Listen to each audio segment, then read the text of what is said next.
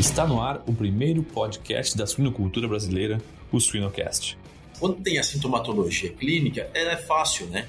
Você tem uma necrose de ponta de orelha, de caldo de extremidade, você associa né, com alcalogíaco, por exemplo. Né? Quando você tem lesão oral, você associa com uma T2, é, vulva inchado, você associa com zero, e por aí vai.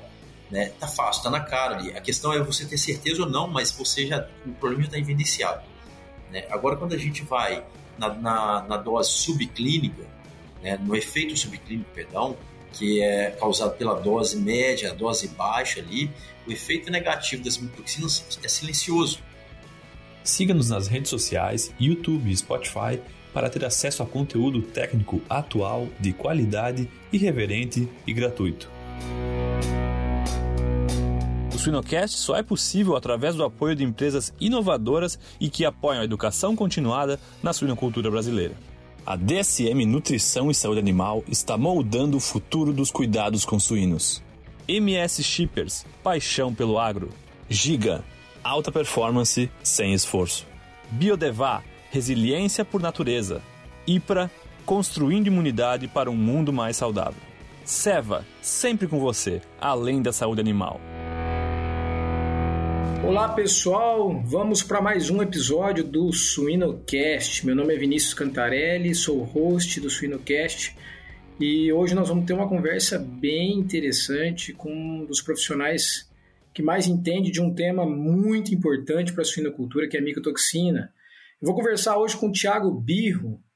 Tiago Birro teve passagem aqui pela, por Lavras, na Universidade Federal de Lavras, tive um ótimo contato com ele, uma pessoa a qual eu respeito muito, não só no tempo que passou aqui, mas na carreira dele. E aí, Tiago, seja bem-vindo, meu amigo. Conta um pouco da sua jornada aí, da sua formação, até chegar onde está. Olá, professor, boa tarde. Boa tarde a todos, né? É um prazer aqui estar falando contigo novamente.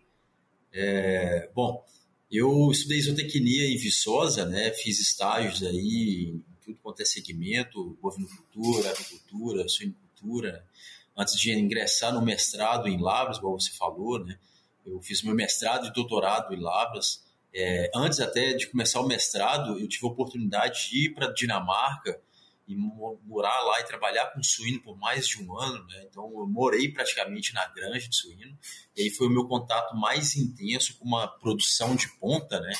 E, e agregou muito para mim, né? tanto a experiência de uma outra cultura quanto na experiência da suinocultura. Aí voltando, eu estudei é, né, no mestrado, doutorado, tive a oportunidade também de desenvolver parte dos meus estudos aí no Canadá e nos Estados Unidos. Né? E na sequência, terminando o doutorado em Lavras, eu comecei a trabalhar com enzimas nutricionais, né, tanto em aves quanto em suínos, e faz mais de quatro anos aí que eu estou trabalhando com micotoxinas para DSM, na América Latina. A DSM pode ajudá-lo a preparar, proteger e apoiar a resiliência dos seus leitões, fornecendo experiência local em suínos e soluções completas e personalizadas para ajudá-lo a concretizar a sua visão. A DSM Nutrição e Saúde Animal está moldando o futuro dos cuidados com suínos.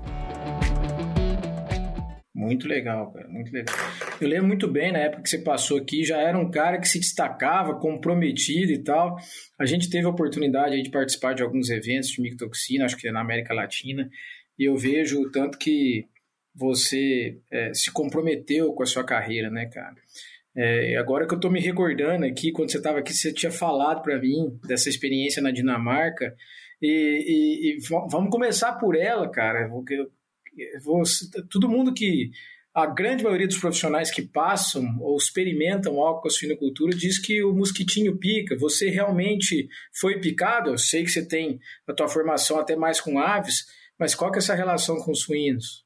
Ah, eu tive assim um grande prazer, né, e, e, de trabalhar na Dinamarca com suínos e, e, a partir daí eu respeito, passei a respeitar muito mais, ainda mais as pessoas que trabalham com suíno, né porque é, é um segmento altamente tecnificado, sensível, é muito trabalho, é todo dia, né?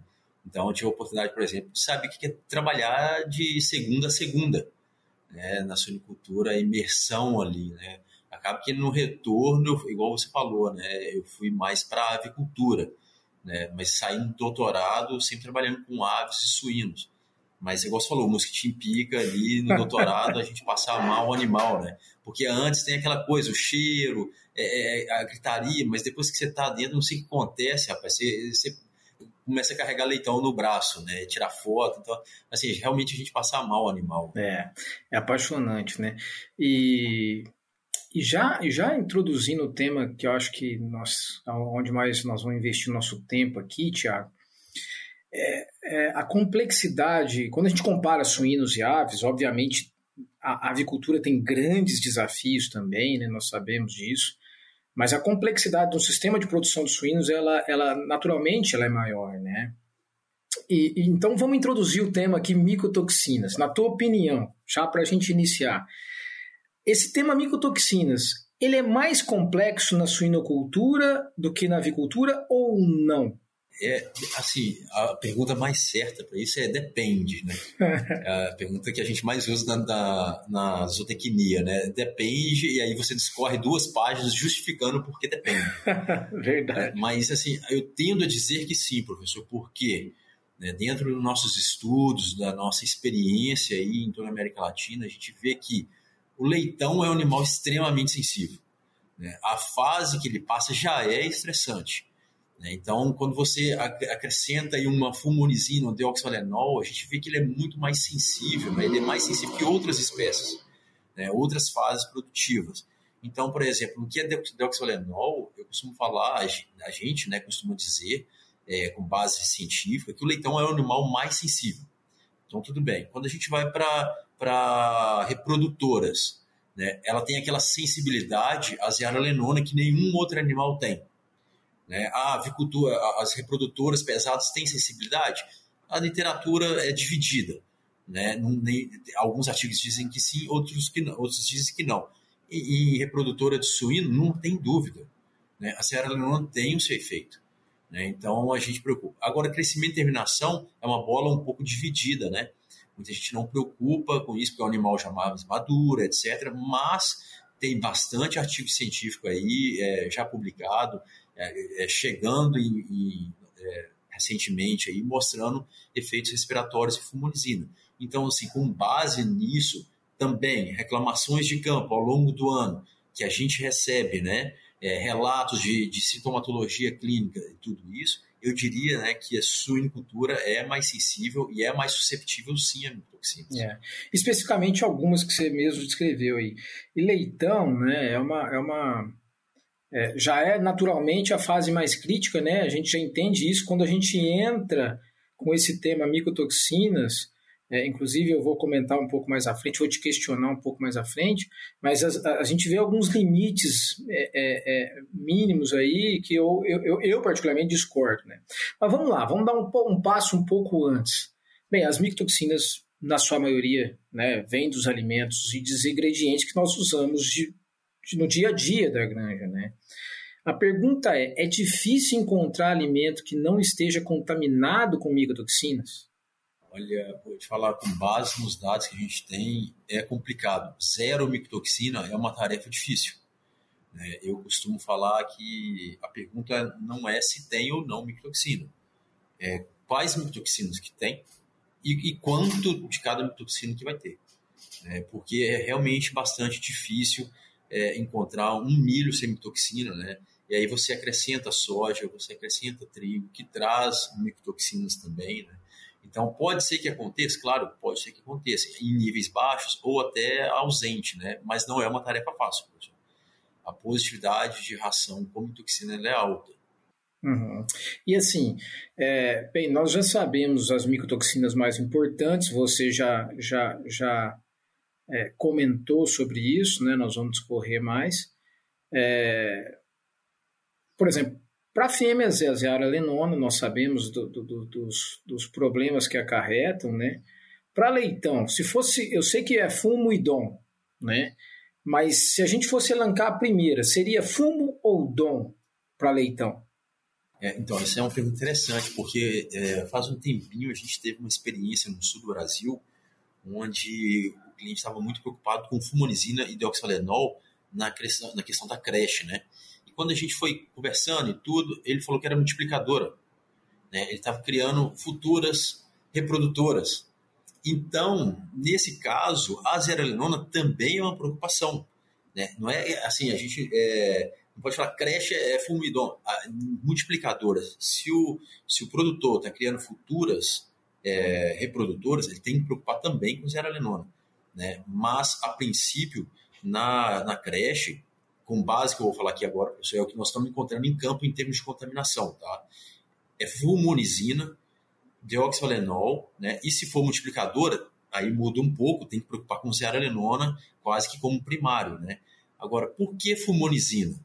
Por quê? Porque é imunossupressora, né? Ele já tem um desafio né, ali, desafio é, imune, já está passando por isso, né? Outro ponto, por que a fumonizina? Porque hoje a gente encontra 70% a 80% de positividade. Né? Então, quase todo alimento leva a fumonizina. Né? O deoxalenol ele possui uma positividade menor, muitas vezes 40%, muitas vezes 50% do alimento. Então, a questão aqui é a imunossupressão numa fase já desafiado, desafiadora e também a presença da micotoxina. Né? Agora, multiplicadora muda tudo, né?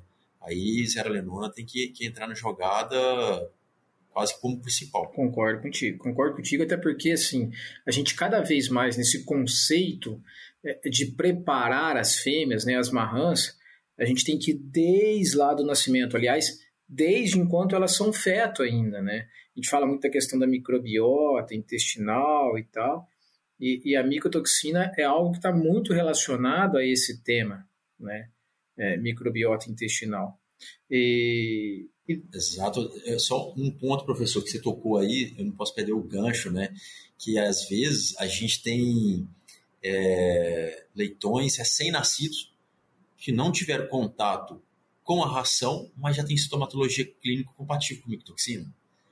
Quer dizer, a gente tem uma contaminação do leite também. Né? A gente tem uma zeranona saindo no leite. Não é igual para todas as micotoxinas. Cada micotoxina, né, ela tem um, uma porcentagem de translocação. Mas a gente vê essa contaminação já no campo antes do acesso ao leite. Né? Então, assim, igual o senhor estava falando, proteger a reprodutora é básico, né? Mas se proteger, proteger a reprodutora contra uma zeralenose, você está protegendo também os leitões, né, no caso da zeralenose. E, não, e, e, é interessante dois pontos nesse, nesse ponto que você tocou aí. Duas observações, desculpa. A primeira é que a ZEA ela não tem efeito só reprodutivo, efeito negativo reprodutivo. Ela também tem danos na mucosa intestinal, por exemplo, né? Então você imagina para um, uma leitoinha, né? Ou até mesmo para um leitão que está ali no início da vida dele e, e a gente está esperando o menor desafio possível, né? É, um outro ponto que eu gostaria, e aí eu quero é, é, é saber sua opinião. Né? Nós, nós temos conduzido alguns estudos é, com diferentes micotoxinas e, e, e, especificamente com zearalenona, a gente usa um modelo de leitoas na fase de creche. Mais fácil, investimento mais baixo, né? E aí nós, nós nos questionamos na nossa equipe no seguinte, será que como elas são mais sensíveis, não fica mais difícil você ter uma concentração mínima ou máxima dessa contaminação que você vai fazer na experimentação?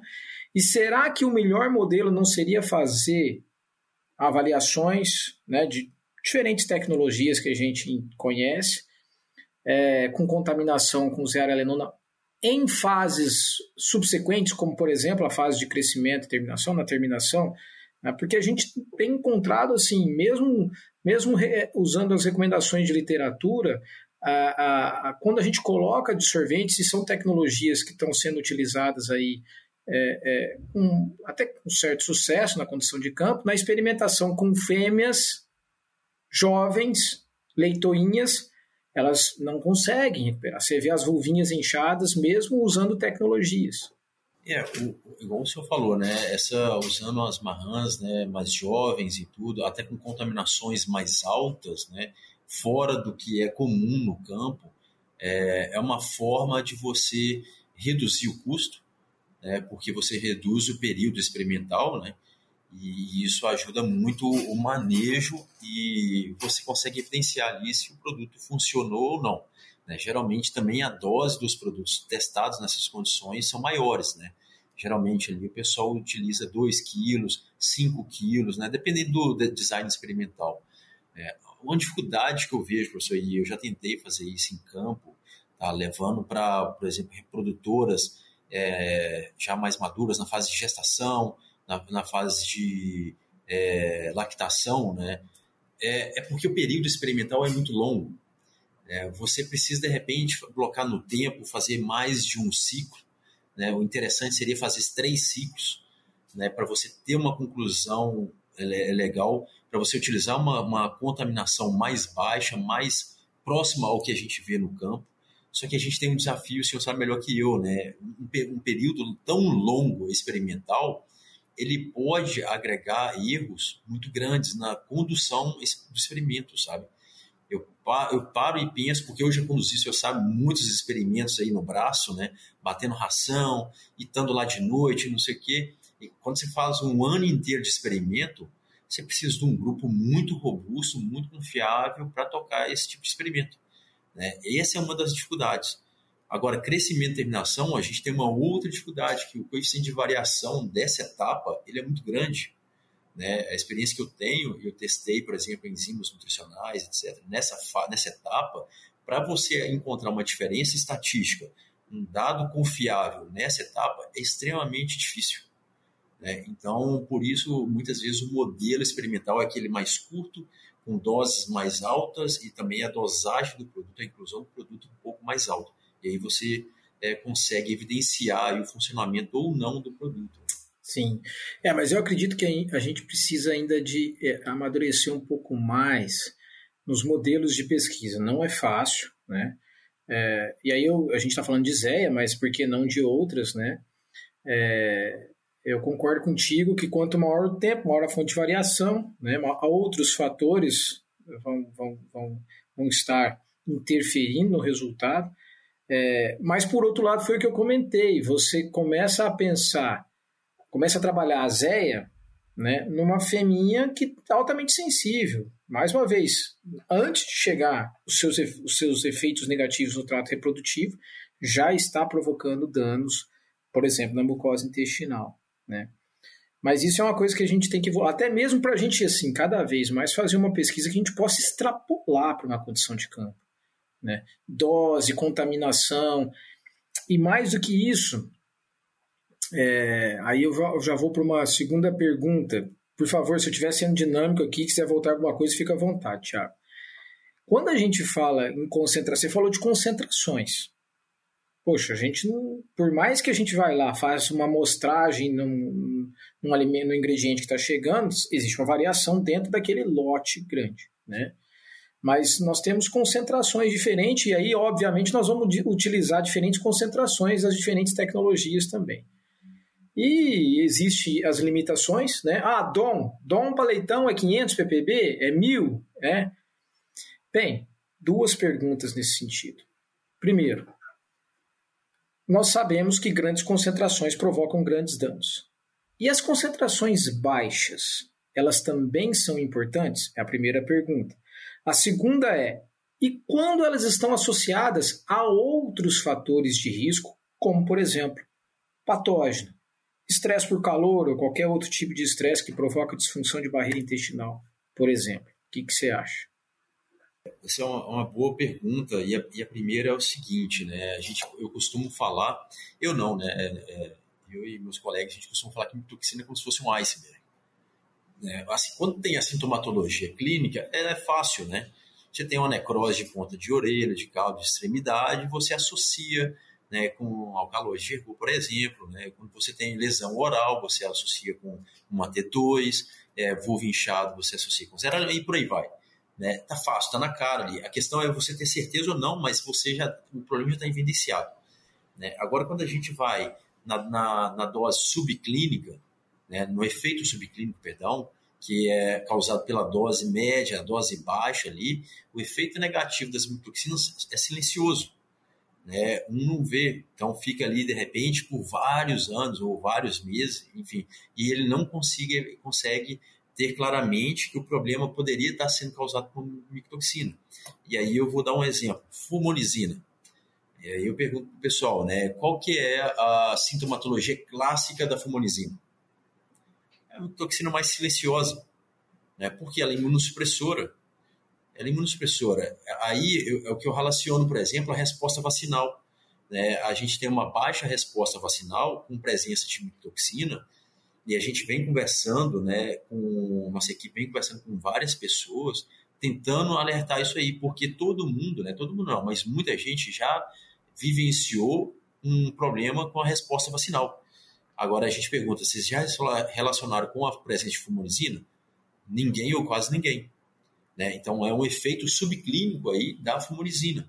Né? Outra coisa, quando a gente vê, por, exemplo, pasteurela, né? aí tem um efeito negativo aqui, aí a gente tem a contagem de tosses, etc. Né? Você tem a pasteurela está aqui. Com a fumorizina, o efeito está aqui em cima. Né? Então, a gente tem a, a, o efeito silencioso, vamos colocar aqui, da, da maximizando o efeito do patógeno. Né? Então, o efeito subclínico ele cria, cria muito prejuízo, talvez, professor, até mais que o clínico. Porque quando é o clínico, o cara, o cara corre atrás. Né? Ninguém na granja vai ficar tendo aborto e prolapso e dormindo sossegado. Né? O cara tá com um problema ali, ele não dorme, cara. Ele, a, a, a sirene fica tocando a cara, na cabeça dele a vida inteira. Agora, o subclínico, não, ele fica ali. Ele fica. E hoje trabalha aí numa suinicultura de precisão né, é, na ponta do lápis ali para a gente sabe aí essas essas como falar essas variações do mercado o produtor ele está correndo atrás do maior retorno de investimento possível né? então o subclínico é, é, a gente tem que estar tá atento e tem que estar tá trabalhando para aumentar esse retorno a sua segunda pergunta né eu vou até fazer um gancho com um comentário que a gente estava fazendo antes da parte experimental né? nós sabemos que na parte experimental é muito difícil reproduzir os desafios sanitários do campo. É, então, muita gente, por exemplo, me pergunta, Tiago, é, já, já teve colega aí é, da produção, né, perguntando, Tiago, me fala um nível de zeralenona que vai ter sintoma clínico. Aí eu falei, no dia que eu te falar isso, é o dia que eu vou errar. Eu falei, eu vou errar se eu te falar esse número. Por quê?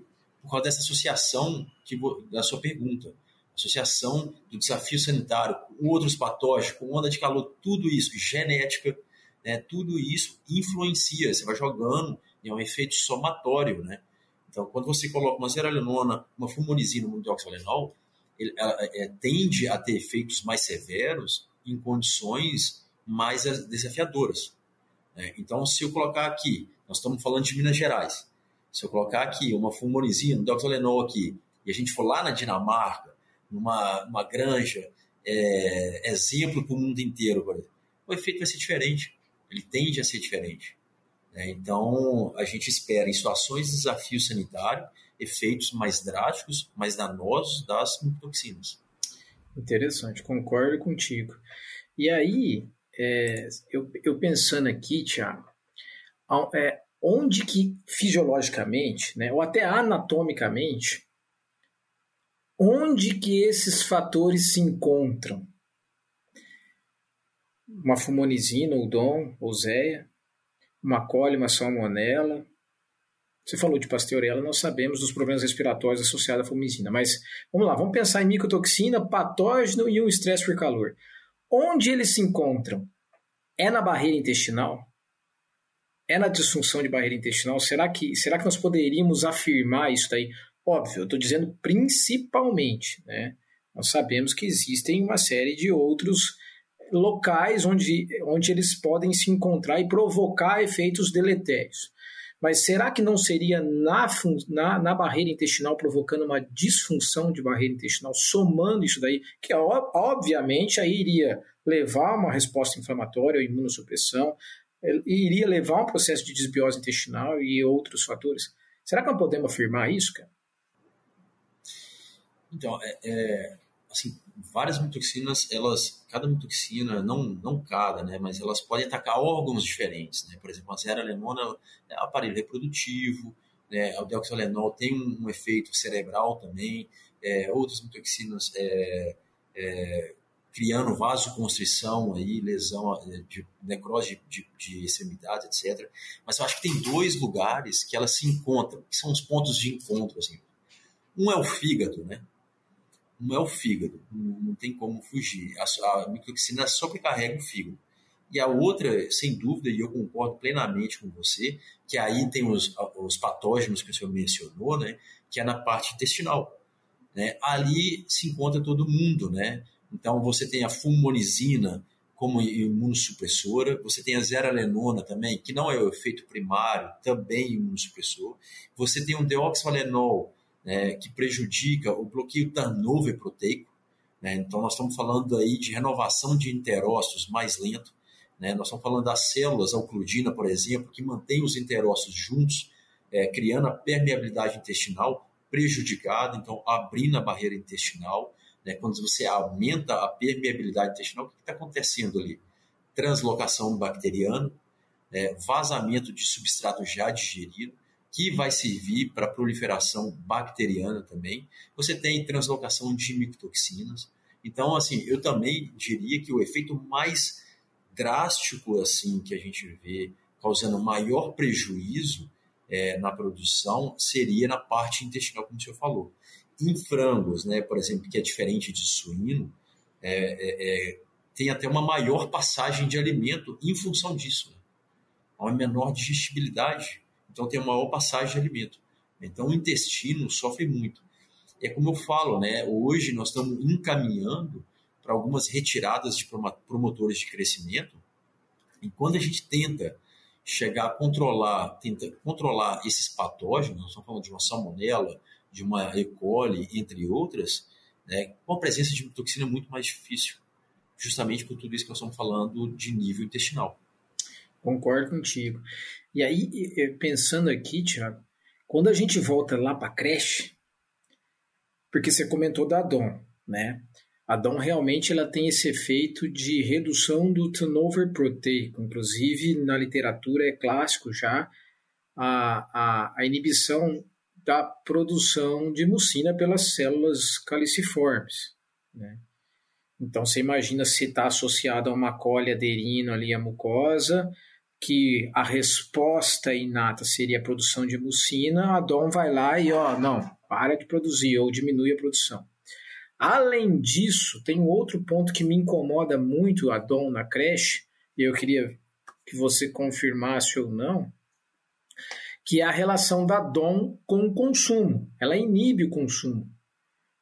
É, na literatura está descrito que ela estimula drasticamente a, a produção de colicistoquinina né, de uma forma anormal, que por sua vez a, a colicistoquinina como anorexigênica, ela vai lá no centro da inibe o centro da fome, né, ativa o centro da saciedade.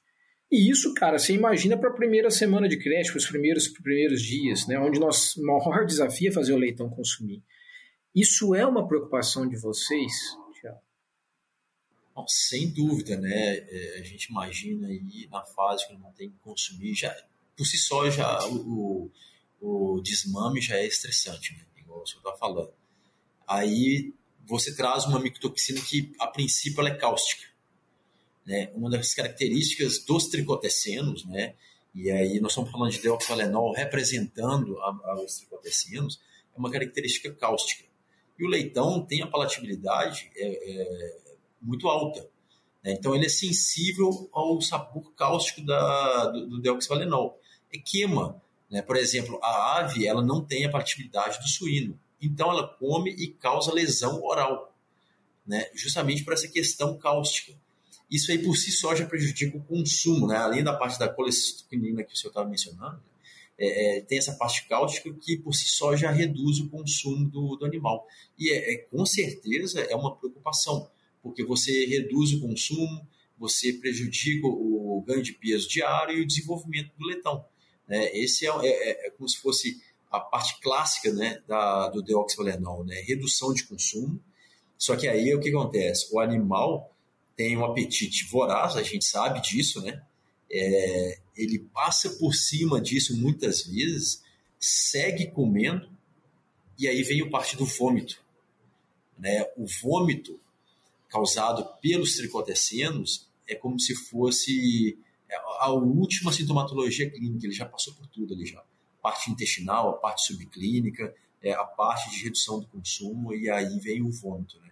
Então, sem dúvida nenhuma, quando acontece isso, já está é, tendo, nós já estamos perdendo dinheiro já faz um tempo. É. Ah, e aí você imagina, né? A DOM com esses efeitos, a fumo como imunossupressor, e o animal está tentando maturar o seu sistema imune ativo, né? É, é, então, assim, não, não, nós não podemos baixar a guarda, né? Para esses indivíduos que estão imaturos ainda, né? Ô, Thiago. É, outra coisa que acontece nessa fase, professor, só complementando, Sim. tem bastante diarreia, né? Uhum.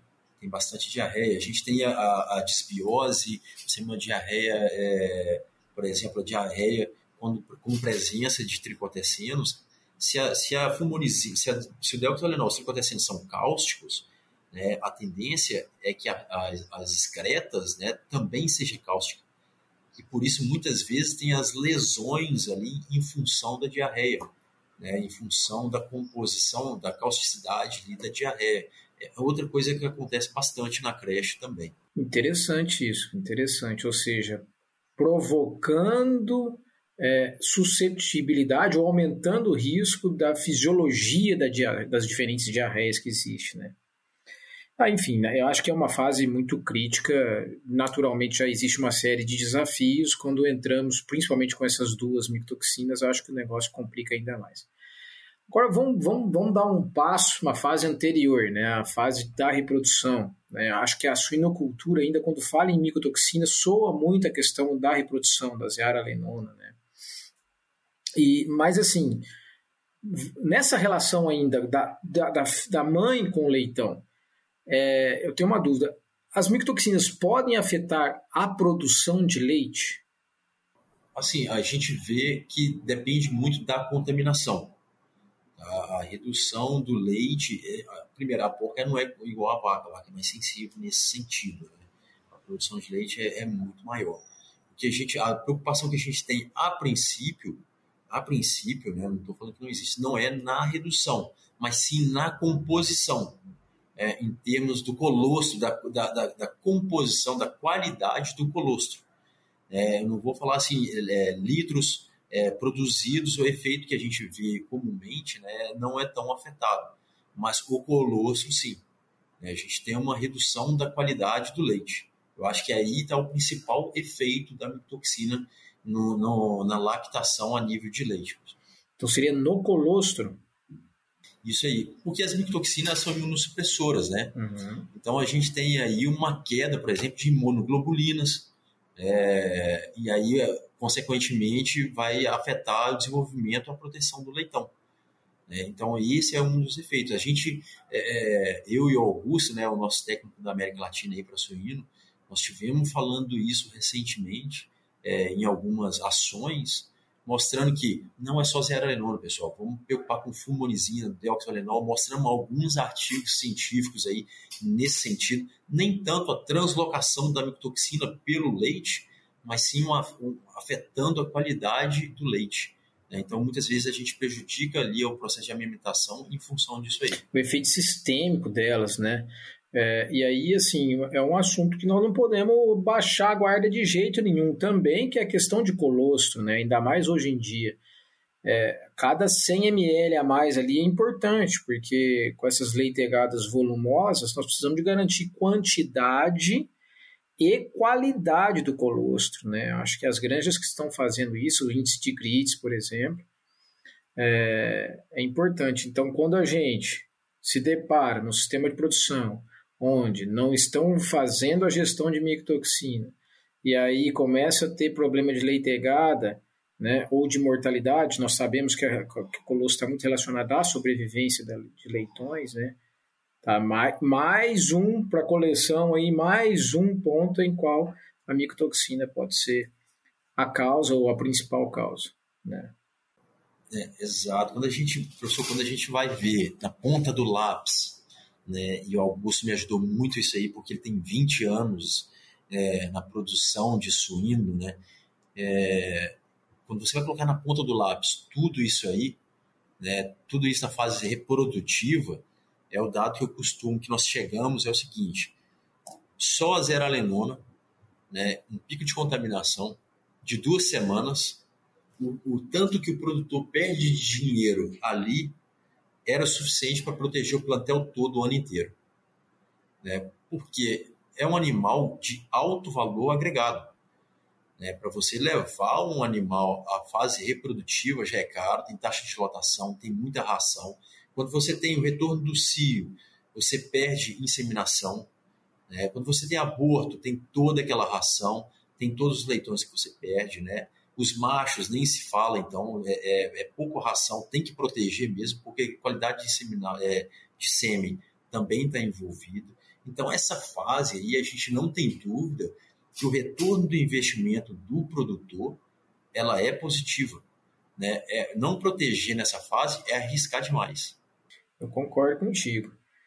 É, quando a gente faz avaliação de retorno sobre investimento nessa fase, fica mais fácil, apesar, apesar de, de, de, de, de, de, de ser um desafio quantificar o que essas micotoxinas provocam, não só nessa fase, mas consequentemente nas fases subsequentes, né? A qualidade do leitão, por exemplo, que a gente estava conversando. Mas é mais fácil, né, Tiago? Esse tema, dentro do uso de tecnologias, mas especificamente quando a gente trata de micotoxinas, o tema retorno sobre investimento sempre é questionado, sempre é questionado. Eu acho que nós precisamos disso, precisamos de de ter mais esse espírito americano de fazer cálculo das coisas, porque é, é, é, o que você citou, duas semanas de desafio já complicava. Agora vamos imaginar, em 365 dias, não é possível que nós não teremos. Né, na, é, é, é, simples a gente pensar. Quantidade de ingrediente que está contaminado, você já mesmo apresentou isso. Não é possível que você vai ter a grande sorte do mundo de que não vai chegar alimento contaminado na sua granja. É a mesma coisa de estresse por calor. O cara investir em ambiência, ele fala, cara, mas é, investir em ambiência é um investimento alto. Cara, nós fizemos cálculos aqui no passado, que é a mesma coisa, foram duas, 15 dias. 15 dias de estresse por calor, cara, as perdas eram enormes. E, obviamente, é, essas perdas já superavam é, o investimento que ele deveria ter feito em instalação, né? É, eu, eu, é, eu concordo plenamente. Eu acho que faz parte do nosso trabalho é, mostrar, ajudar, né, mostrar o retorno do investimento. É, é, óbvio que a gente trabalha para a produção. Né? A, a, nossa produção, além de ser orgulho nacional, né, tanto de aves quanto de suínos, de bovinos, né, ela tem que ser positiva para o produtor produtor tem que ganhar dinheiro e, e, e, seguir adiante. Então, por isso que a gente faz esses cálculos, estimula né, esse cálculo. A gente tem sempre que ser é, positivo. Por exemplo, uma outra coisa, é, a dose ela não precisa ser fixa. Né? A dose ela pode ser viva, ela pode responder à contaminação, ela pode responder ao campo. Então a gente trabalha com dose como se fosse segurança. A contaminação sobe, a gente sobe, a contaminação desce, a gente desce. Por que, que a gente faz isso? Para maximizar o, o retorno do investimento para o produtor sem comprometer a produção dos animais, sem comprometer a segurança dos animais. Né? Então acho que tudo isso é, é, faz parte do nosso trabalho, ajudar a chegar nesse, na, na, na positividade do retorno. Sim. Bem, agora é, é, você mesmo mencionou. O, o problema, né, é, e o mais arriscado é quando a gente tem sinais é, subclínicos, eu concordo contigo, né. E, e, e, ainda ficando nessa fase aqui, vamos continuar nessa fase das reprodutoras, né, nós temos visto muita ocorrência de prolapso nos sistemas de produção, e aí a pergunta é, você acha que tem uma relação direta com micotoxina? É, essa é uma, pergunta boa e eu vou responder com muita cautela, né? Do, tipo do, do, do zootecnista que depende. De é, a, a ela pode causar é, o prolapso, aí eu vou falar do prolapso vaginal e do prolapso retal. É, ela pode causar ambos os prolapsos. É só a zeralenona que causa isso? Não. Não é. Então, ela pode sim estar relacionada ou não, ou pode não estar relacionada. Depende muito do nível de contaminação da presença dela. Vou dar um exemplo. Você trocou a fibra, é, fonte de fibra ali da ração. É, você tem e dali a pouco começa a ter prolapso, é, falar retal. É, pode ser? Não, pode, mas pode ser a fibra também. A fibra pode causar isso. Tem, tem períodos de tosse aí que, dependendo do que está acontecendo, pode criar, pode causar isso aí também. Então, existem outros fatores, né, que, que podem gerar tanto o prolapso vaginal quanto o prolapso retal. Vou dar um exemplo vaginal. Exi, existe o prolapso, é, existe um, um, componente, um composto que se chama fitoestrógeno. Fitoestrógeno. Né? O fitoestrógeno está presente na soja. Nós tivemos aí, professor, recente, casos de, é, de sintomatologias clínicas compatíveis com os zeralenona na Colômbia e no Equador em função do alto nível de fitoestrógeno. Né? O fitoestrógeno ele atua da mesma forma que a zeralenona, mimetizando né, ou imitando é, o estrógeno. É, é estrogênico. Então, o prolapso também poderia ser causado por uma alta presença de fitoestrógeno na soja. Então, pode ser a zeralenona, pode estar caindo um somatório de coisas ali e gerando o prolapso? Sim. É só a zeralenona? Não. Né? Então, a gente tem um material, nós trabalhamos aí num processo é, investigativo que chama diagnóstico diferencial. Né? O que é o diagnóstico diferencial? Você pega ali um efeito clínico compatível com mictoxina, né? nós estamos falando de prolapso agora. O que, que causa prolapso? Zeralenona. Beleza, vamos pegar ração, vamos pegar ingrediente, vamos, fazer, vamos tentar encontrar mictoxina.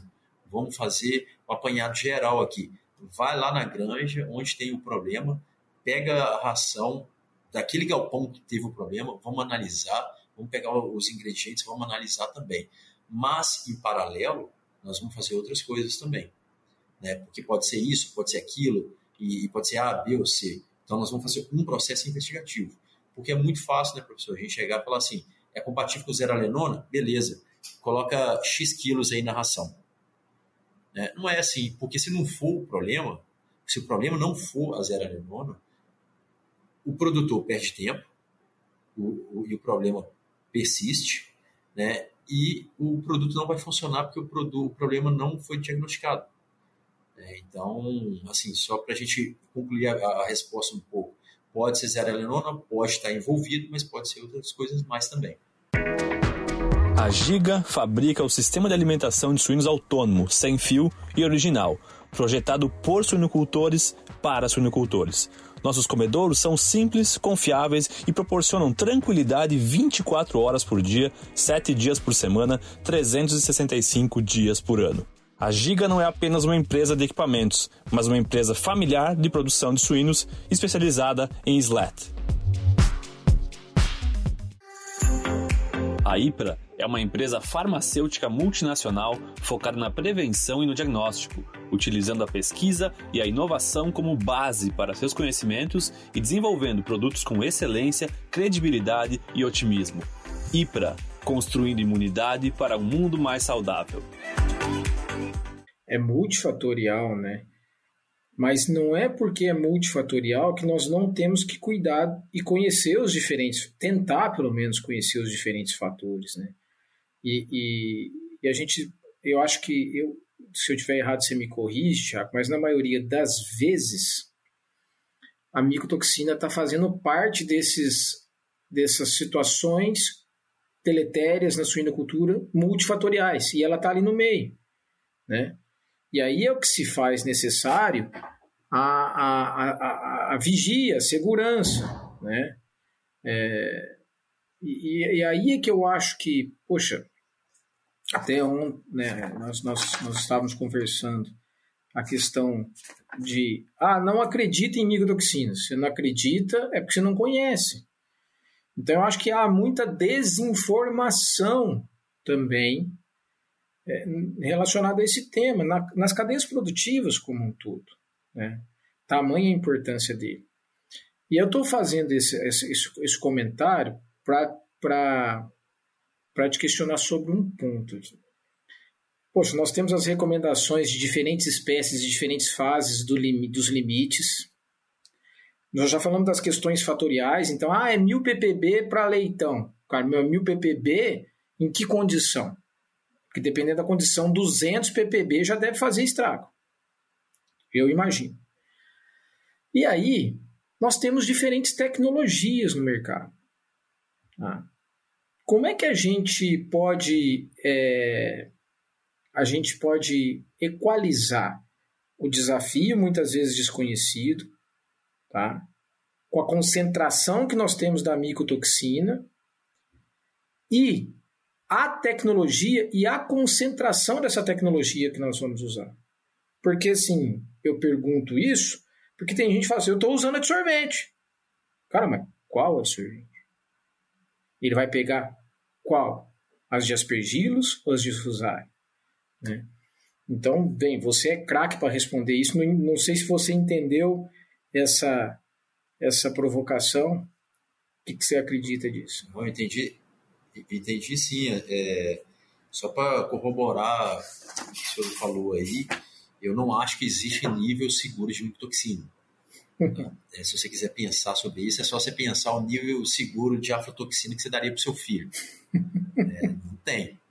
É, não tem nível seguro, a verdade é essa.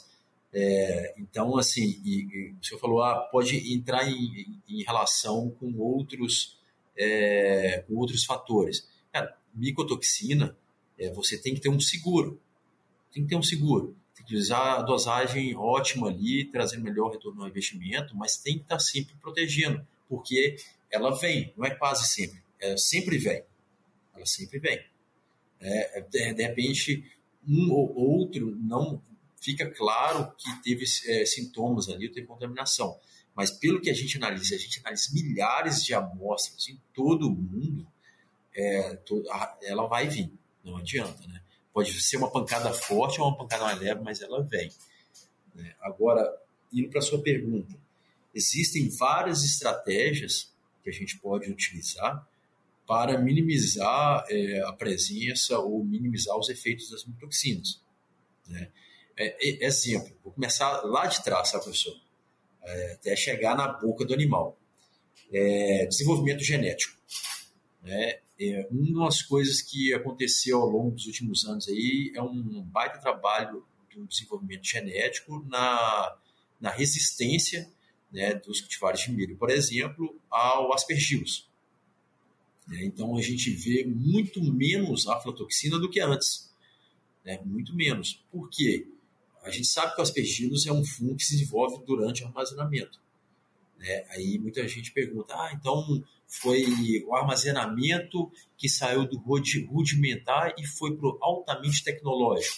Tá, algumas, alguns locais sim, né? mas quem está no campo sabe que não foi em todo lugar. Né? E mesmo assim o nível de aflatoxina continua controlado. Então existe uma melhora nas condições de armazenamento e existe uma parte do desenvolvimento genético. Né? Esse é o número um. O desenvolvimento genético está trabalhando é, na parte de, de, resistência ao fusário, né, eu tive a oportunidade de, de visitar aí o campus experimental da Universidade de Viena, que é de lá que vem o, o, os principais pesquisadores de toxina do mundo, né? É, e aí eu visitei a parcela deles lá e eles têm alguns cultivares que são resistentes ao fusário. Né? Mas é a coisa mais engraçada, professor, que quando você vê um não resistente, ele está num certo nível de desenvolvimento. Né? Aí eu estou falando até de, estou falando do, do, do, milho, né? Ele está num certo, é, num nível de desenvolvimento. Quando você vai ver o, o resistente, ele está aqui embaixo.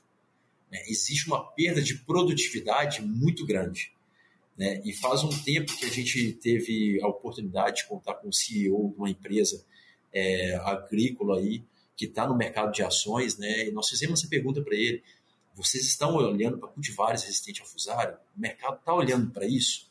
Ele, não, não está olhando para isso. Nós estamos olhando para produtividade. Né? Então, assim, para a gente estar tá, tá pensando hoje, no ano que vem, no horizonte de cinco anos, assim, não vai vir daí a nossa resposta né, do desenvolvimento genético. Ele está fazendo seu trabalho, mas não vai vir daí. uma outra parte, né, que é, por exemplo, a gente sabe, tem mesa densimétrica, né, que quando a gente vai ver, tem artigos científicos aí que mostram que é linear a diferença, é quase que diretamente proporcional. Quando você aumenta a densidade do milho, você diminui a concentração de deoxalenol. Né? É, não, tô, não lembro agora de cabeça os autores da universidade que fez esse trabalho que eu estou com na cabeça. É, chegou a sair de 900 ppb de DOM para 500 ppb, chegou a quase é, a reduzir é, 50% da contaminação, aumentando a densidade. Então, mesa densimétrica, e alguns clientes nossos eles têm mesa densimétrica, né? eles passam uma quantidade ali que vai para reprodutora pesada, é, ou são casas genéticas, né? É, ou vai para avós de suíno, eles costumam passar pela mesa densimétrica, minimizando essa contaminação. É uma, uma opção que, que tem. Pré-limpeza ajuda muito também. Né? Então, a gente tem essa parte do desenvolvimento genético, dos equipamentos, né? a gente tem ultrassom, que, que pode funcionar, mas hoje é completamente inviável economicamente.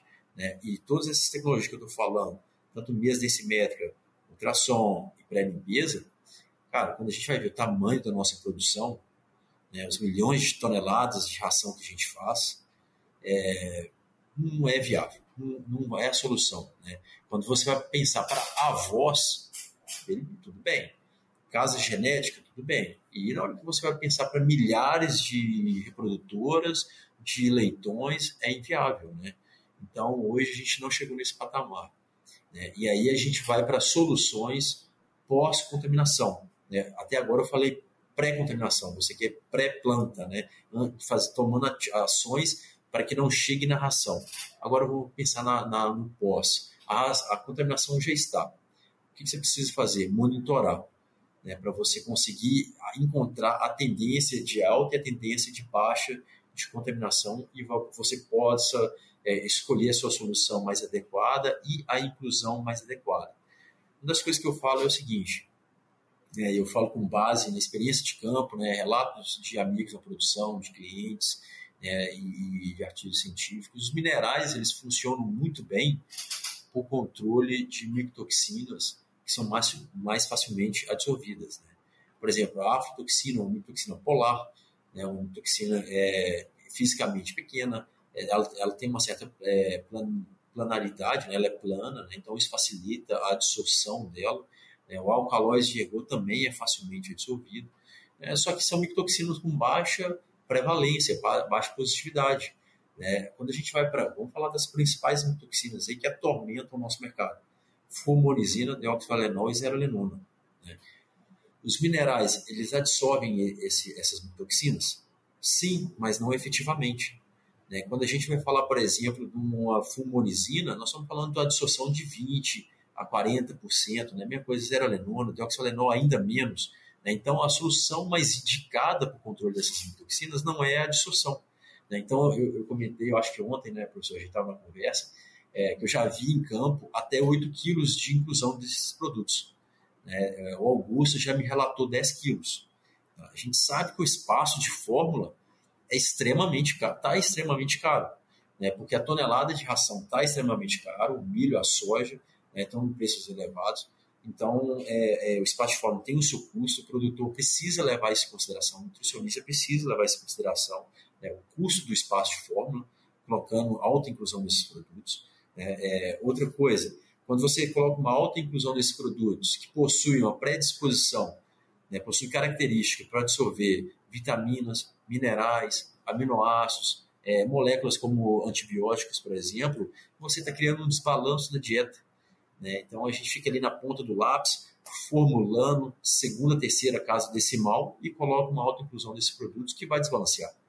Né? Então tem todos esses problemas. Primeiro, não soluciona o problema, né? você precisa colocar uma alta inclusão, o espaço de fórmula, etc., não nada tratado no final é, prejudica. Talvez até solucione a sintomatologia clínica. Uma coisa que eu sempre venho, é, e eu falei ontem, né, na nossa conversa, é estimular a, o pessoal a procurar esse, esse conceito que é diferente, que é a da, da biotransformação. É, a, a biotransformação ele não atua da forma de sequestrar, de dissolver os, as micotoxinas, né? Ele atua tornando a micotoxina, que é um componente tóxico, em um componente não tóxico, né? E sempre quando eu falo desse, desse, desse assunto, eu menciono a União Europeia. A gente sabe que registrar produto na União Europeia é complicado, exportar para a União Europeia é um grande feito, né? é um baita desafio, né? e a União Europeia ela reconhece a biotransformação como um meio mais efetivo do controle de mitoxina, dessas mitoxinas. Né? Então, qual os tipos de dados que eles pedem? Ah, você tem a mitoxina, ela transforma o metabólico não tóxico. É efetivo essa quebra? Sim, é efetivo. Tudo bem. E me prova que ele é irreversível. Tudo bem, ele é irreversível. E o metabólico da quebra? Me prova que ele é não tóxico. Que ele pode ser mais tóxico. Então tem que provar que ele é não tóxico. Então são essas três etapas, né? E, e então, a biotransformação, que é através de ações enzimáticas, e a gente sabe, por exemplo, que uma fitase, que é uma enzima, entra em 50 gramas por tonelada, entra em 100 gramas por tonelada, né? dependendo da enzima, até um pouquinho mais, dependendo se for uma protease pouco concentrada, pode ir 200 gramas. Enfim, as enzimas elas possuem uma, uma inclusão menor. É por isso que, com soluções que levam à biotransformação, você consegue trabalhar na inclusão por tonelada de ração menor, né? porque são ações enzimáticas direcionadas a essas, essas mitoxinas que nos estão atormentando. Né? E assim, só para complementar, professor, e já levando para o final da resposta, né?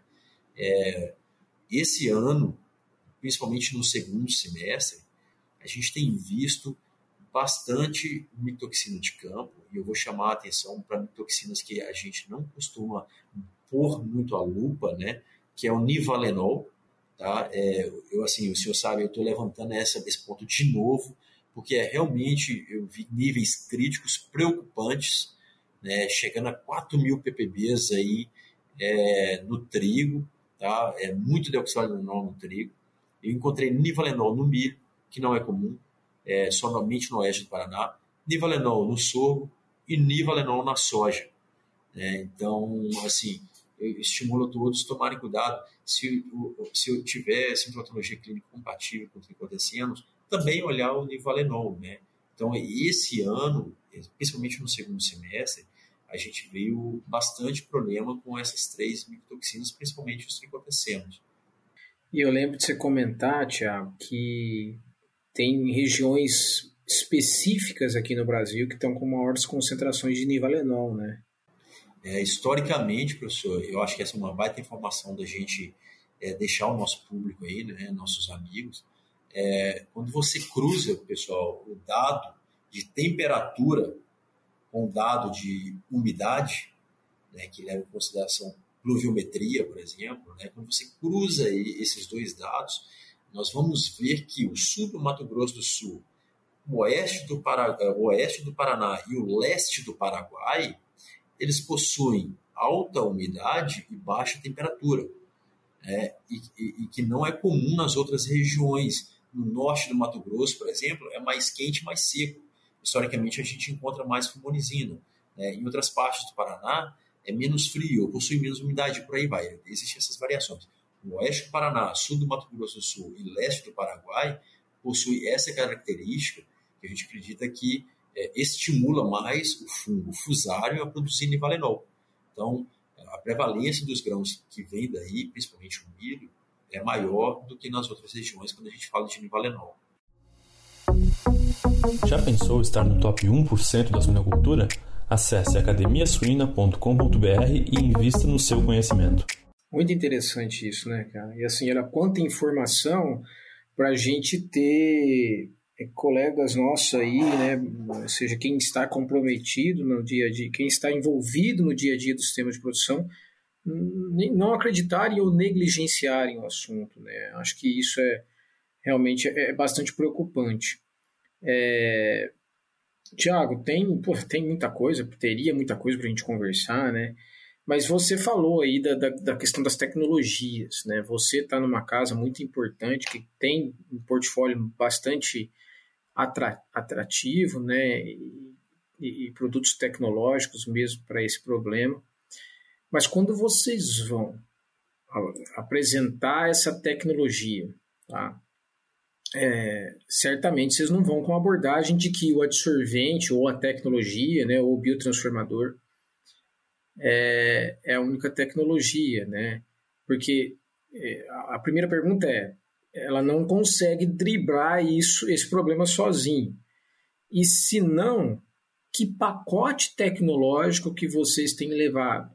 Que abordagem vocês têm levado? Essa é a minha última pergunta para a gente fechar aqui, porque eu acho que é muito importante, que da mesma forma, quando a gente vai levar uma tecnologia, substituto, uma alternativa aos antibióticos, não adianta ser ir só com aquela tecnologia, um óleo essencial, um ácido orgânico, ou qualquer que seja. Você tem que levar um pacote tecnológico. É nesse sentido? É exatamente nesse sentido. Né? É, primeiro, eu acho que primeiro a gente tem que diagnosticar, identificar quais desafios né, que aquela, aquela certa localidade ou certo produtor está tendo. É, igual o senhor falou, é, a DSM hoje ela tem um portfólio completo né? A linha Microfix não, não, é um produto, é uma linha de produtos. Né? Por que, que a gente desenvolveu dessa forma?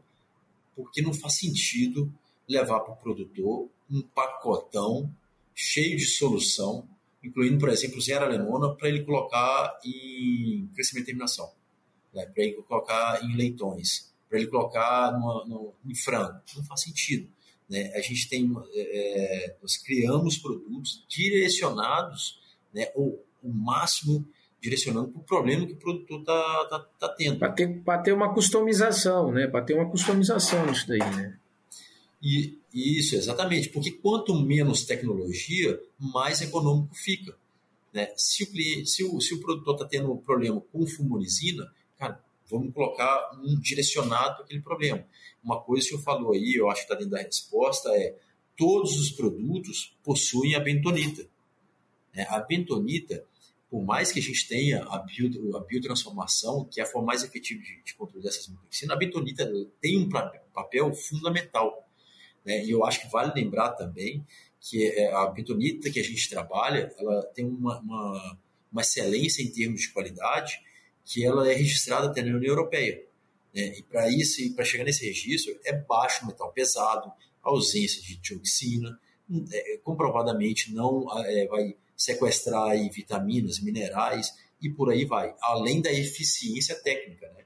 Então a gente tem que colocar a, a bentonita, porque nós temos dados aí que ela dissolve aflatoxina, alcaloide e endotoxinas. Né? Muita gente não olha para as paredes de bactéria aí, né? Que são tóxicas. Então, nós temos esses dados também. A bentonita vai, e aí nós direcionamos, professor, a biotransformação nessas, nesses é, diferentes produtos. A base segue sendo a bentonita e vai com biotransformadores, né? Então, é, igual o senhor falou, é um pacotão, né? É, são diferentes produtos onde a gente direciona em função do desafio que está acontecendo. Excelente, excelente. Bem, Tiago, cara, prosa muito boa. É, Acho que, mais uma vez, é um assunto é, que eu considero que ainda muitos negligenciam e muitos tomadores de decisão e até é, influenciadores na cadeia produtiva. Né? Acho que nós temos um grande desafio de sensibilizar.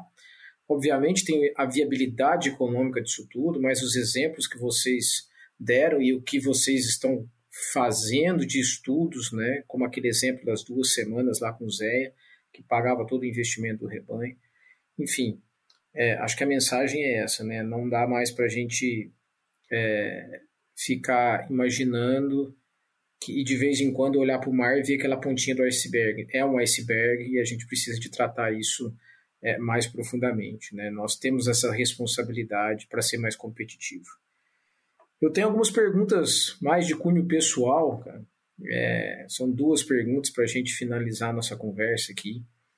A primeira, eu sei, estou vendo aí atrás quantos livros você tem, né? Certamente você, como eu já falei no início da conversa, sempre foi um cara comprometido e dedicado. E eu queria saber qual que é a tua recomendação de livro. Olha, professor, é, tem até o Kindle também que a gente é, costuma viajar com ele, é mais levinho, né? mais fácil, compra em inglês ali e consegue já de imediato ler, né? fica ali sempre na mochila de viagem. É, eu, eu, coloquei aqui para mostrar é um livro que eu recomendo a todos, tá? Inclusive quando eu tenho a oportunidade do Te Presente, que é como fazer amigo e influenciar pessoas, tá? do Dale Carnegie. É, o livro, pessoal, não faz jus ao livro. O título não faz jus ao livro, tá? Eu estava falando aqui como fazer amigos, parece um pouco depressivo, né? É, o cara precisar livro para fazer amigos, mas não. Aqui eu acho que tem é, dicas valiosíssimas para a vida, tá? Inclusive o livro é, é pede para você ler aos poucos, lê um capítulo e pratica o que você aprendeu. Lê outro capítulo, pratica o que você aprendeu. Eu recomendo a todos, de novo, sempre quando eu posso eu dou esse livro de presente. Muito legal. Já anotei aqui já. Já tinha visto eles nas livrarias, mas confesso que nunca pensei ele. Agora eu vou pensar em você aí, que eu acho que a tua recomendação foi muito boa. E a segunda mas e última. Se o senhor não comprar, eu vou mandar de presente, professor. Ô, oh, meu amigo, que isso, assim eu fico lisonjeado. Muito obrigado pela atenção. Ô, Tiago, cara, e uma última pergunta.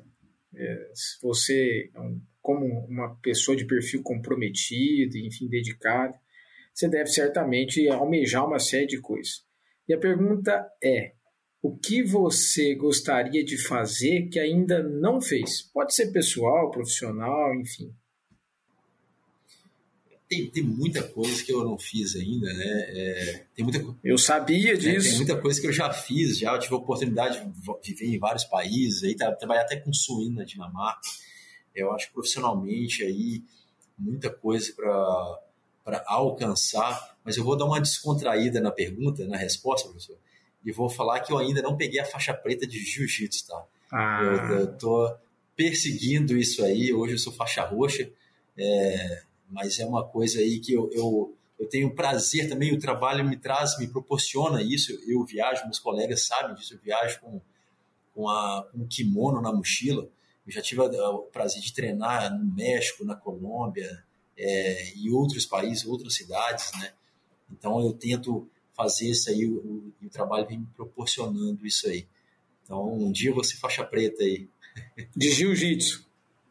De jiu-jitsu, exato.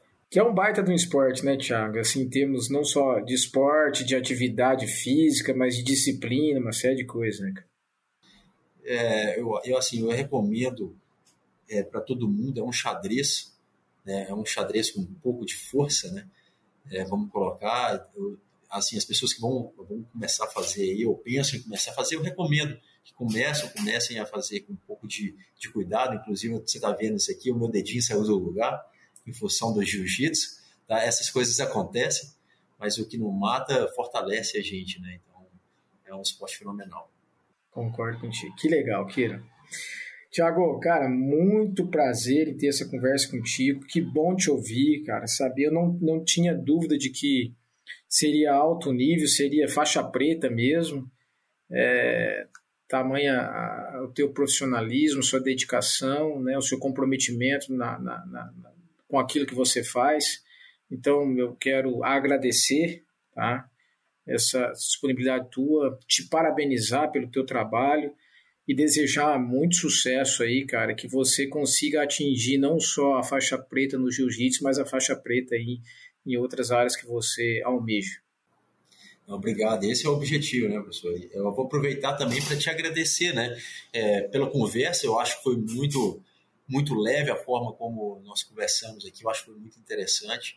É, Para quem não sabe, também o professor Vinícius estava na minha banca de avaliação do mestrado, né? então é, eu tive a oportunidade de entrar em Lavras, ser feliz. É, professor, sempre que precisar aí, tiver a oportunidade, vou estar à disposição. É, falar de micotoxina, falar das minhas experiências aí, compartilhar para poder ajudar é, é um gosto, tá? é, é, é, um, é um prazer, desculpa, estava falando espanhol agora há pouco. É um prazer, né? Então, fico à disposição e, e, parabéns aí pela, pelo trabalho também. Muito feliz de falar contigo. Beleza, meu amigo. A gente encerra aqui é, mais um episódio do Suinocast. Conversei com o Thiago Pio falando bastante sobre micotoxina. Espero que vocês aproveitem bastante esse bate-papo. Valeu!